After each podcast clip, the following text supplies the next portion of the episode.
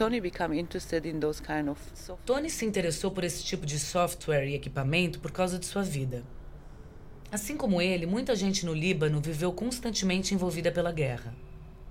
A primeira guerra no Líbano foi em 1982 e a segunda foi em 2006, quando Israel bombardeou Beirute, cidade onde o artista vivia.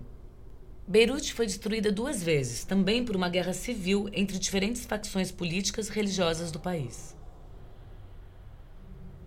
A obra de Tony trata principalmente da catástrofe, mas também dos equipamentos que documentam e criam a catástrofe.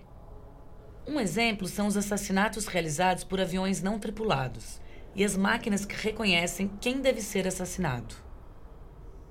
Como uma máquina é capaz de reconhecer um rosto?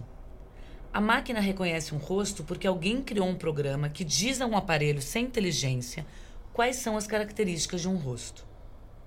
Se pararmos para pensar, um bebê é capaz de reconhecer um rosto sem aprender quase nada, depois de ver o primeiro ou segundo rosto na vida. Mas como uma máquina é capaz de aprender o que é um rosto? Qual a distância certa entre os olhos e a boca, entre os dois olhos, entre os olhos e as orelhas? Tudo isso precisa ser informado à máquina.